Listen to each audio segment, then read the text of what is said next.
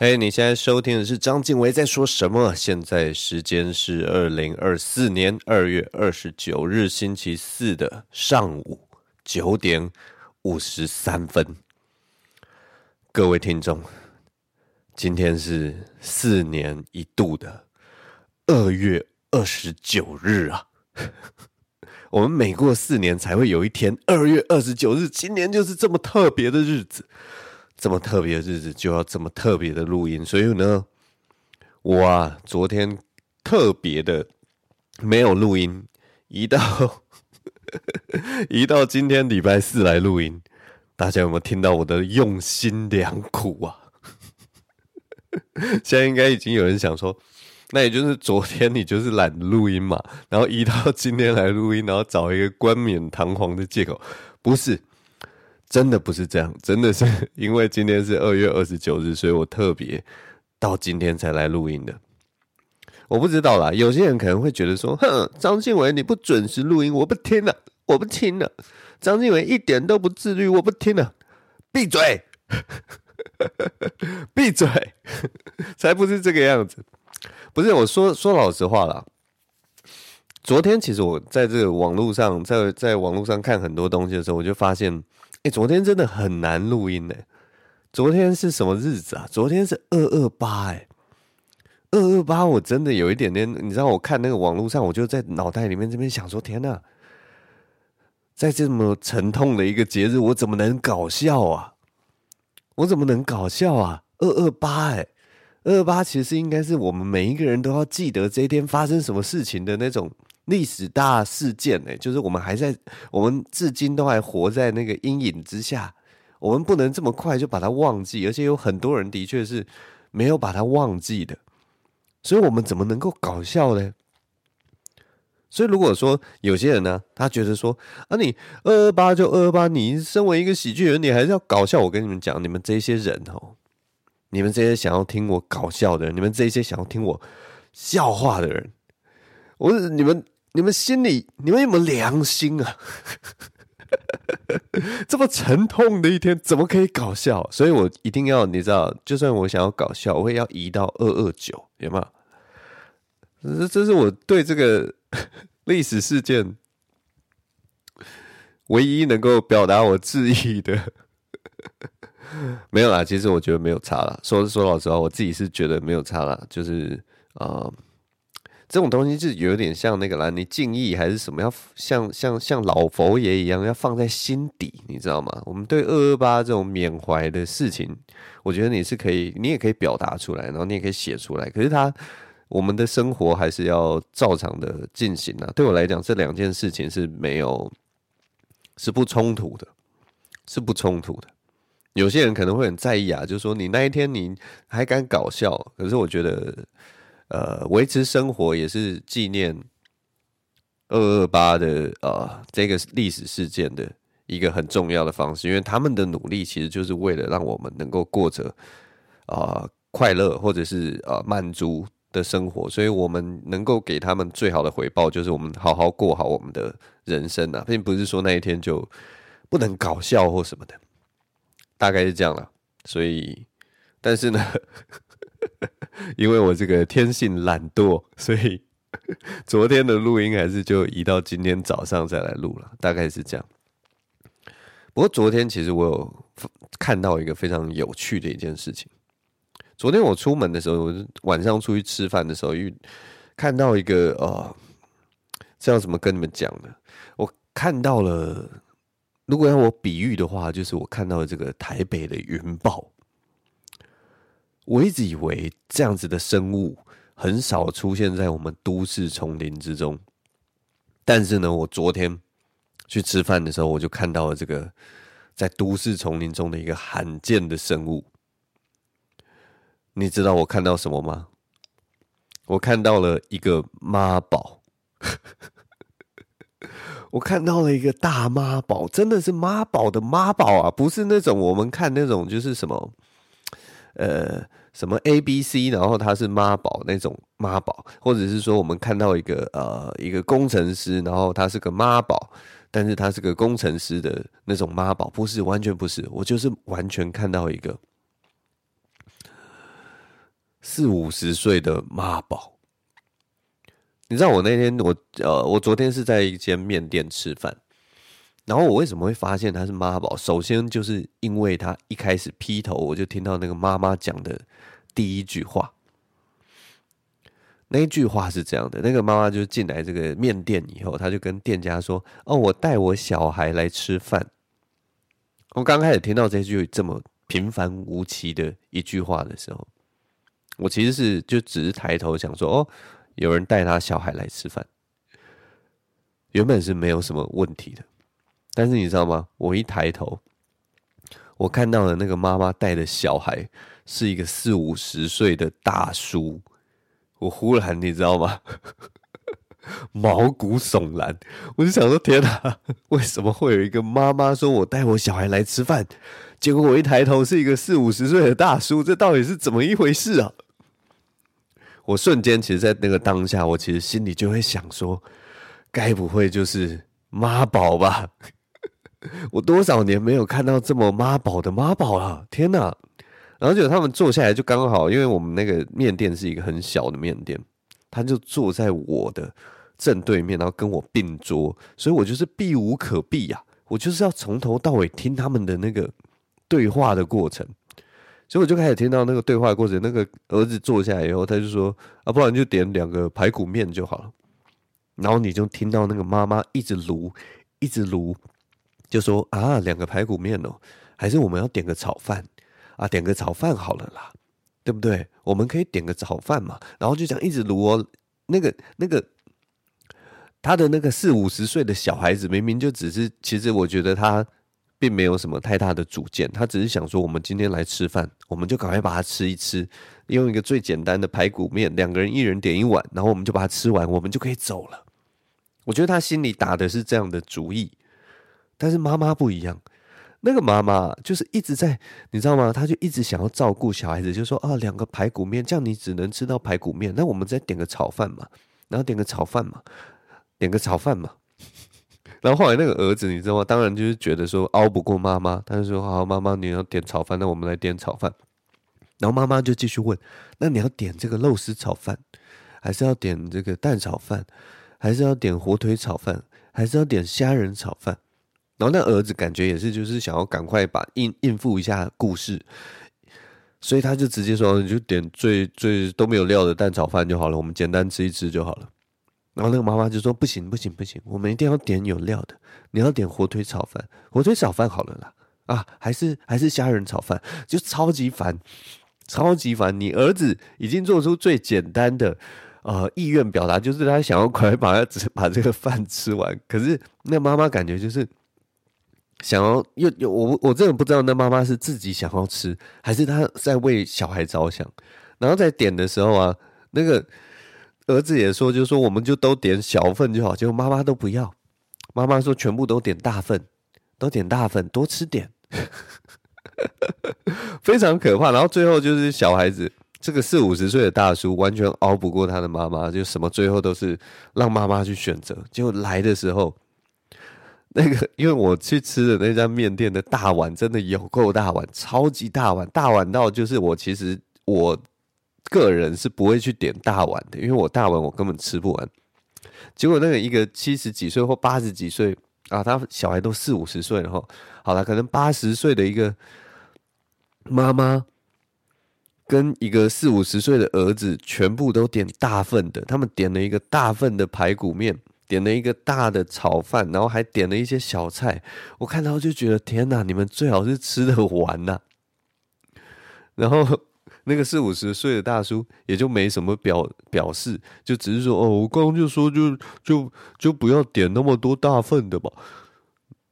然后可是妈妈就是那个一脸你知道吗？慈祥的面孔看着自己的儿子，然后我你知道我真的是看到那个画面，就是觉得哇天哪，毛骨悚然，这就是 这就是妈宝啊！我跟我女朋友那一天去吃面，那不是那一天，就昨天去吃面的时候，看到这两个人，你知道吗？我们当下真的是从他们进来一直到我们吃完饭，我跟我女朋友一句话都没说，就是一直在听他们的互动。然后等到我们结完账之后，然后离开那个面店，一出店门口，一出店门口，我就抓着我女朋友的手，跟她说：“妈宝啊，我们见到妈宝了。”然后我女朋友就跟我说：“你不要那么大声，你不要那么大声。”呃，这就是昨天一个非常特别的经历。我真的很少看到这么妈宝的妈宝。就是如果一般的妈宝那种，就是啊、大部分的妈宝就是可能说我呃不会洗衣服，我不会做家事，然后呃大小事都妈妈在打理。其实这样就是我们一般所说的妈宝了，或者是说我们可能到二三十岁，很多意见还是需要妈妈同意，可能这样我们就是妈宝。但今天我看到的妈宝是一个。彻头彻尾的妈宝，就是妈妈对孩子无比的宠爱，怕他吃不饱，怕他怕他什么都就是什么，然后还有包括呃，例如说不怕他觉得口味单调，所以他想要多点一些东西给小孩子吃，然后怕他吃不饱，所以什么都点大份的。然后那个儿子就是他可能就是一个很简单的人，他只是想舒舒服服、快快乐乐的。赶快把那个东西吃掉，可是他也没办法表达自己的意见。我就是看到这样子的一个画面，哇，太特别了，真的太特别了。在二二八的时候看到一个妈宝，哇，天哪！我不知道，我我我应该没有什么隐喻了，但是大概就是一个很有趣的一件事情。总之，这就是昨天发生的一个事。我这一周其实啊。也没有多做什么事情啊，但我上周的时候，因为这呃年假结束了嘛，所以我上周其实就有开始去跑 Open m i。那我接下来这段时间应该跑 Open Mic 的次数要增加，因为我最近在试一些我觉得想要试试看的东西啦。然后我上周报 Open 麦的时候，我多报了一个礼拜六晚上的一个 Open 麦。我不知道为什么那天我 open 麦其实我只是看到说哦，有一篇文章说哦，大家报了 open 麦都可以去讲，因为我上周报 open 麦好像都没报到，然后就就就都没讲到这样，所以那一周就觉得说，除了那个我去乐悠悠的表演之外，我想说我还想要再练习一次，所以我又报了那个礼拜六的 open mic。结果我去哦，礼拜我还没没跟大家讲清楚，礼拜六的 open mic 是在这个二三喜剧俱乐部。然后我去了那边，去了那个二三喜剧俱乐部之后，我才发现一件事情，原来那一天的 open mic 是因为他们有一个什么焦点之夜的甄选吧，就是之后可能会有一个小型的售票表演的一个甄选，然后只是说，所以他很多人会想要上这个呃售票表演的甄选嘛，很多人想要上售票表演，所以就是大家都去报，然后大家都想要就是表现得好一点这样子。我自己我是还好了，我是没有想要去甄选的意思。我真的纯粹只是上礼拜只讲一次 open mic，然后我觉得这个我嘴痒了。我觉得说我应该要多讲一点，我不能再就是如此的沉沦沉沦。所以呢，我就想说每一周至少要讲两次，我就赶快报了这个礼拜六的 open mic。嗯，到那边之后，其实就有感受到那个气氛似乎有点不一样。然后那一天晚上的人其实也非常多，我其实蛮意外的，就是怎么会有这么多人想要来。听 open mic，我想说礼拜六晚场应该是一个呃没有什么人的一个场地，我只是想要好好顺我的稿，把我自己想要讲的东西讲完就好了。结果一到那里就一堆人什么的，然后我就哦好随便随便随便，我就赶快准备我自己的东西，然后点低消啊买酒什么的。然后后来我进到那个表演厅里面的时候，我就看到丹尼，那丹尼是那天的这个控场还是什么的，那我就跟他打招呼，嘿，丹尼你好。因为你知道吗？丹尼看到我，哇，那个眼神跟反应完全都不一样哎！就我平常看到他，他就是一副就是很没有死气沉沉这样死样子这样子。可是他因为他是那个那一天那个焦点之夜甄选的那个，算是算是我们的裁判官，所以你知道吗？他看到我的时候，那个眼睛一亮，想说：“哎呦，静伟也要来参加这个焦点职业甄选。”然后你知道吗？我心里就想说：“不是，不是，不是，我完全没有要甄选。” 你不要这样，你知道吗？我们在那一瞬间像那种武林高手，什么招式都还没出，然后就彼此这样看着彼此，就彼此打量这样子，然后我们脑中已经有千头万绪，我们已经在里面对话。我们在那个我们脑中对话，已经比划了很多东西。我们讲了一大堆，就是他在说：“哦，焦点职业甄选哦，你来了。”然后我这边说：“不是，我没有，我只是要练练我自己的段子。你不要在那边。” 大概就这样。然后，但是很好笑的一件事情，就是丹尼看到我，他真的从嘴巴食指讲出来的第一句话就是：“嘿，静伟，哎，你今天穿得很时尚哎。”你知道他居然给我出这个招，他说我穿的很时尚，然后我就想说没有啊，我穿的就是我平常穿的，你知道吗？我我我跟大家形容一下我那天穿的衣服，我那天就是穿着我最喜欢的极地科技，穿着我那一件极地科技什么力量延伸的那件保暖衣服，然后外面再套上一个就是不到一千块的聚酯纤维的。大衣而已，就这样，超便宜的大衣，超廉价的大衣，配上我的极地科技力量延伸的保暖衣，然后我的裤子其实就是也是一件不到一千块的 一般的休闲裤，然后他居然说我穿的很时尚，我想说，我哪里穿的时尚了？我哪里穿的？我就穿的很廉价的东西，然后。好了，极地科技那个算是很很很时尚的高单价的单品，但是那个是为了保暖啊，那个没有什么时尚的意思啊。那丹尼就在那边，嗯，静文你穿的很时尚诶。但我后来也有，你知道吗？他出这招以后，我一开始是觉得纳闷，想说我没有穿的很时尚啊。但是你知道吗？我后来听懂他的意思，我后来听懂他的意思了。我后来觉得丹尼他的意思应该他是在偷酸我，他就是想说，你就是要来甄选的，你是没有特别打扮，打扮成这个样子了。身为一个焦点之夜的甄选人，这个微笑丹尼啊，故意在我演出之前想要影响我的表现，他故意在演出前偷酸一个表演者，他说。啊，静伟，你穿得很时尚哎，就是这样。我后来想到，丹尼这种腹黑、这种一肚子坏水的人，一定就是这个意思。他就是这个意思。他的言下之意就是：静伟，你就算穿那么时尚，你也选不上了。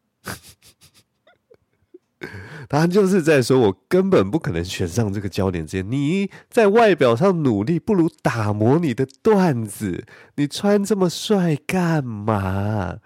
你知道吗？他那一句话是充满恶意，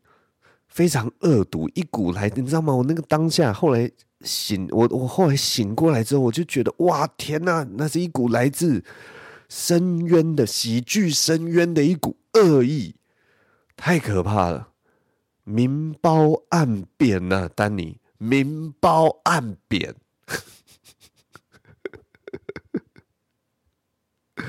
好了，没有了，这一切都是我的幻想。大家不要觉得丹尼是这么坏的，他应该没有想那么多。他那个当下只是在啊。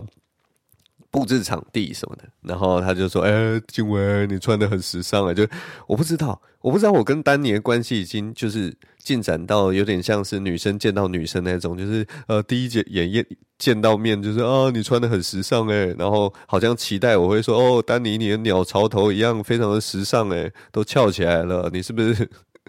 睡觉的时候故意在 settle 啊，在床上翻了两圈这样子，所以你的头发都翘起来了？” 之类，我不知道啦。我我只记得我以前就是跟呃，我以前读外文系的时候，女生见到彼此都要找对方身上任何一点来称赞。这件事情虽然算是一个我自己有点觉得是陋习，但是某方面来讲，也是一个让人开心的小确幸，你知道吗？我的确觉得它是一个，它是一个蛮好的一个文化，就是当别彼此见到彼此的时候，可以说什么，哎，你今天的胡子蛮好看的，或者什么什么，哎，你今天气色很好啊，你是不是有化妆什么的，或者是说，哎，你我很喜欢你今天穿的鞋子，就是你找一个地方称赞对方的话，对方其实都会很快乐。像我这种，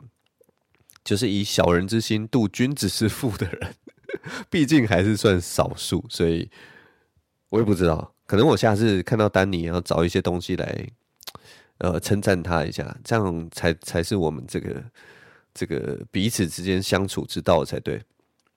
但我不知道我会不会一称赞他，他觉得我在酸他，就跟我现在的反应一模一样。我跟你讲，这跟喜剧演员相处真的是很复杂的，大家讲话都是有两三层意思，很难就是一言一句话就直接听进去。然后 我不知道啊，我不知道，反正我总之我那天就去讲这个 open mic，然后我前面其实还有就是哦，这次去讲 open mic 的时候，因为我原本就是想说。我不小心不知道为什么他把我排在蛮前面的，那我也蛮高兴的，因为这样我就可以比较早回家。然后啊、呃，前面其实就有遇到那个陈大天插队，就陈大天，因为他最近就在准备他的那个喜剧专场嘛。那我觉得他的喜剧专场，毕竟他是一个呃本来就很常在表演的人，所以应该是会蛮精彩的。那他好像啊。总之，他就是想要那天晚上赶快做个表演，所以他就插插队，然后来练习一下他写的段子。当然，那些段子他自己就是很谦虚。我们在后台稍微讲几句话的时候，他就说：“哎呀，我这个段子真的是觉得还好，就是很普通。”然后他就说：“我不要拜托大家不要太多的期待什么。”然后他就上去，然后其实我觉得还不错啊，他节奏也都很好啊，台风也都很赞啊。然后啊、所以是我觉得算是一个也是还不错的一个表演了。所以，对，然后那天晚上的气氛，其实我觉得也是因为那个品贤很会主持，他主持的真的是让大家气氛都一直很嗨。然后中间在开场完，然后几个表演之后，陈大天好像第三个吧上去，然后大家把大家的气氛整个都堆叠起来，然后我好像是第五个之类的，我在陈大天后面两个才上之类的，我有点忘记那个顺序，但。总之那天气氛是非常好的，所以我试段子的时候其实也算蛮成功的。然后，呃，所以我自己也觉得，哎，这次好像意外的还不错。呃，但就是还是有一些东西还是要再再琢磨一下。然后我最近的段子最烦的事情是，因为我最近的段子写的稍微有点长，然后呃，我时间上拿捏就没有办法把我的段子试完。可是我的那个段子啊，又不可能。就是一般一般我们在试段子的时候，可能前面会丢一两个小笑话，然后把大家的气氛，或者是说，诶，我在这个台上的状态已经维持住之后，然后接下来我才会进我的呃真正要试的段子。结果我最近这两场虽然是有试到我那个真正想要试的段子的前半部分，可是后半部分一直都没有试到，所以 希望最近还有机会。就是这个这个我真的不知道怎么克服诶。有些喜剧演员好像是会把它切断吧，就直接把呃后面的段子、后面的笑话移到前面。可是再加上我的语速又比较慢，所以我势必要么就是要想办法跟主持人说，呃，我需要在更长的时间，什么？就是我我已经到了需要加时的一个 情况了。啊、呃，所以我必须最近必须要考虑这件事情，但我觉得这是好事啊，因为我以前过去的呃笑话什么都偏短，然后我其实没有想要，呃，是从来没有这样的需求，我都可以把它切成一段一段，然后来试说，哎，我这次这个笑话写的到底有没有中？那我这次稍微有一点叙事的一点的段子，这是蛮特别的啦，对我来说啦，那大概就是这样。但我其实过去就已经开始慢慢觉得五分钟真的是有点不大够，然后我后来就渐渐感受到，就是有些呃以前跟一些比较成熟的喜剧演员聊的时候，他就说五很多人都说五分钟其实真的不够诶，就是以他们那种每个呃礼拜或几个礼拜累积的一次的量，可能都需要十到十五分钟，甚至是十五分钟才可以测试出到底他们那个东西。有没有用？那我慢慢开始有这种感觉，就是好像大家，我也不知道这个是是是怎么样的情况。我觉得台湾的观众啊，可能可能嗯，一方面也是因为我是大家都不认识我，所以我要把大家带进我的笑话的世界的时候，可能需要一些热机时间，会比许多人来说要来得长。那我也不知道。就蛮有趣的，但就值得再思考啦。可能也是我自己的那个特色不够足，因为我看国外的一些表演者，他可以用各种很有趣的方法。我其实看过很多很多表演者，他用很多很有趣的方法，把观众带到自己的世界里，然后甚至观众就啊、可以配合着他这样的感觉。我上次看到一个最扯的一个表演者是，他们是在一个有录影还是有直播的一个节目里面，然后他是一个很厉害的表演者，然后他是一个蛮资深的表演者，那底下的人其实也都认识他，然后他反正他出场之后，那个算是一个很特别的一个喜剧表演的场域了，然后反正他出场之后。大家不是就鼓掌嘛？那我们欢迎叉叉叉，然后大家就鼓掌鼓掌鼓掌。结果那个喜剧人出来就说啊，谢谢大家，谢谢大家。然后说啊，继续拍，继续拍。我跟你们讲，我们今天就是要做这件事情，你们请继续拍手，继续拍手。我就说太好了，太好了，然后大家也就很配合嘛。喜剧演员叫你继续拍，你就继续拍。他就说谢谢大家，谢谢大家，就继续拍。你们真的不要停，真的不要停。我们今天想要打破这个拍手的记录，所以你继续拍，继续拍。然后他就从头到尾，他的段子就这样。他就说我是有一些笑话可以讲，但是你们的拍手不要停，不要停。然后结果那一段表演就是观众一直拍手，一直拍手，好像拍了快十分钟吧，然后。他就在那个拍手声中一直讲讲一些笑话，然后逗大家笑，然后然后他就说，因为那个好像是一个我我不清楚，可能是一个 live 的表演。那他就说，现在大家只要有人转台进来，他完全不知道现在到底发生什么事，他只会看到你们一直疯狂的拍手，然后我站在舞台上一直挥手，然后那个情境真的是荒谬到不行。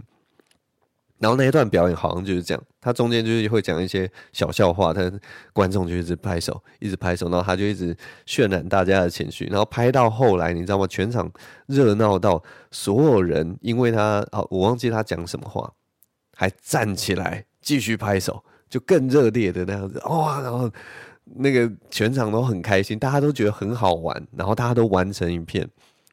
然后一直拍，一直拍，后来。喜剧演员觉得他真的太屌，他真的太太神经病了。喜剧演员从后台，因为他们那个算是有有点类似是拼盘秀，好几个人，后台的四五个喜剧演员刚刚有表演过的，也都拍着手走出来，直接走到了台上为他拍手。然后你知道吗？那个 那个场景，我觉得好妙哦，就是他们可以做到让全场就是渲染，大家一起玩在一起那种感觉，我觉得。很厉害，而且观众能够马上进入那个状态里面也很厉害，所以我只是在讲说，我们现在还在很初期的阶段，就是呃，大部分的人来看喜剧，有点像是来看，呃，来看表演，然后他其实对呃很多很多喜剧的演出可能还没有那么的熟悉，所以你要让他进入放松的状态啊，或者让他进入呃喜剧的节奏里面，可能需要稍微费一点心思。这个这个经验其实也曾经在我去看那个什么，这个经验其实也曾经去看那个呃其他的喜剧戏剧的时候有发现的一个情况，就是我哦我我很喜欢看戏剧，就是喜剧的戏剧。台湾有几个呃工作室啊，或者是剧团，其实有在做喜剧的戏剧。那他们的那个喜剧戏剧其实是很好笑的，其实有些。是也是很精巧的，它可以直接就让你笑出来的那种戏剧。我之前最喜欢的应该是那个陈嘉生工作室的一出剧，那其实很好玩，就是其实搞笑这件事情，他们从一开始这个剧的安排，从一开始其实就很好笑了。所以当第一幕出来，其实。马上就会有很荒谬、很夸张或者什么，然后很很搞笑的情节已经出现。但是最好笑的事情是什么呢？就是他们表演者的第一个笑话，第一个笑话，三明三灭之后，他们出来一个场景，然后怎样？然后第一个笑话或者第一个笑料出现的时候，通常都会落空，通常都没有人笑。或者是会等到那个出来之后，大家愣一下，然后才会再笑，就是很明显，第一个笑话或第二个笑话，大家都还没放松，然后都还没有沉浸在那个呃情节里面，所以第一个笑话通常都不会那么的命中。这件事情我也觉得很好玩，就是他哎、你你不知道你是来看一个喜剧表演吗？你难道不能放松心情吗？但其实我也没有办法去讲什么，因为我我毕竟我也是那个剧场里面的一个观众，然后当下我的确我也没有笑出来，虽然我是很。不爱笑的人，但是 那个当下我的确也还没放松，所以这件事情我一直觉得很很纳闷，就是哎，我们明明是来看一个喜剧表演，为什么为什么不能放松呢？我们为什么来到这个场地就会觉得啊，旁边都是人呐，哦，压力好大，我不敢笑啊什么的，我也不知道啦。大概这也是可能就是深植我们内心的文化吧之类的，大概是这样。我拉里拉杂讲一大大堆，这个时间应该也差不多。我最后跟大家推荐一部我最近看的一部电影好了。我最近看了一部电影，叫做《这个罪恶真相》。这部片真的太好看了，真的太好看了。的叫什么《The Autonomy of of a Fall》，好像是这样吧，《罪恶真相》。所以大家如果有兴趣的话，真的是一定要找来看。它是好像。呃，今年还是去年坎城影展的金棕榈奖吧，就最高啦，最高奖就是他得到最最大奖这样子。然后里面的那个影片的层次啊，我就不讲剧情来爆雷了。好啦，其实可以稍微讲一下剧情，因为它的剧情就是，呃，有一对夫妻，然后丈夫被发现的时候是从那个呃他们三楼的住宅坠坠落。然后死在那个外面的那个雪地上，然后接下来呢，就开始有各种的调查，还有那个法律的攻防战，就是大家都在辩论说，到底呃，丈夫到底是意外坠楼的，还是是这个我们的这个妻子啊、蓄意谋杀，然后就这整个过程这样子，那。从这一句话，或者是从我对这个剧情的描述，你可能会觉得说，它应该就是，要么就是那种法庭剧，或者是那种侦探、那种警探片，那种挖掘真相的那种片子。但是其实他完全不是，他完全不是，他其实就是利用那个过程，利用这一些啊，我们到底真相为何的这个过程。但是他在探讨的，其实是对我来讲啦。有点像是立场啊，跟真相啊，跟跟所谓真实的讨论。所以其实你在看这部片的时候，包括我自己，我其实，在中间其实也不断想说，到底他有没有在杀？到底他有没有杀了他的老公？妻子到底有没有杀了他的老公？还是老公是自杀的？然后我会根据他给的不同的讯息，然后我的那个立场会一直动摇，一直动摇，一直动摇。然后，所以那个观影的过程，其实我觉得非常的精彩，因为他每一个资讯给你的资讯的铺排啊，或者是角度啊，或者是每一句话啊，其实都非常的巧妙。然后你的那个，你的那一颗心，你的情感会一直被他带着走。然后我觉得好好看，真的好好看，因为你随时，你在这部影片可能大概两三个小时的时间，两个小时的中途，它停在每一个。呃，每一个每一个段落的时候，你可能对于这剧中的那个呃人物，你都会有不同的感想，所以我觉得蛮推荐大家。尤其他最后哇，有一段那个女主角跟男主角演的之好啊，演技真的是太好了。有一段那个情感迸发的时候，不管是男女主角他们演的那个东西，我觉得都太好看了。真的太好看，我对这部片真的没有什么，没有什么好批评的，就是大家真的要去看《罪恶真相》，然后真的也希望大家可以在大荧幕上看，因为我觉得在大荧幕你其实可以，因为我觉得这部片很很需要看到细节，倒也不是人物细节或者是场景细节，是你要感受到他的。脸部的抽动，你要看清楚他们的呃表情。就是我不知道大家有没有玩过一个心理呃游戏，就是说什么、看一些照片，然后你来判断说他到底是悲伤、难过、生气还是什么。就是以前有一个这样的心理测验，然后这部片其实有很多的那种演员的那个呃，这个叫什么特写镜头，面部特写镜头。然后其实你看着那个的时候，其实你真的可以去感受到他的那个情绪。但是很有趣，就是你在看他们的情绪的时候，你另一方面，你又因为你可能怀疑啊，这个妻子是不是谋杀犯，他是不是很会演而已，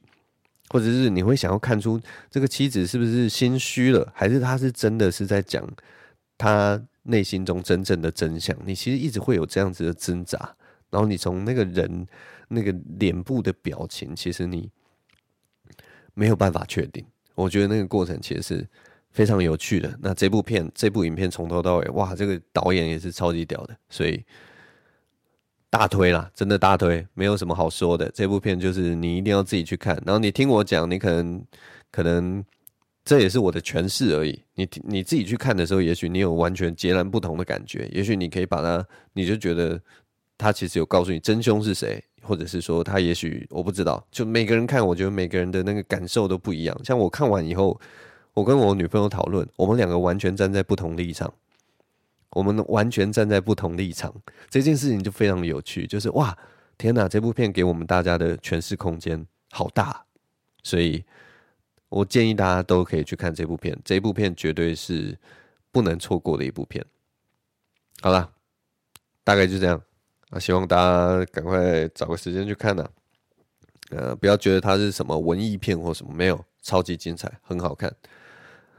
大概就这样，好了，今天就录到这边，谢谢大家收听这个二月二十九号这么特别的录音，就献给你们。我们下周同一时间再见了，拜拜。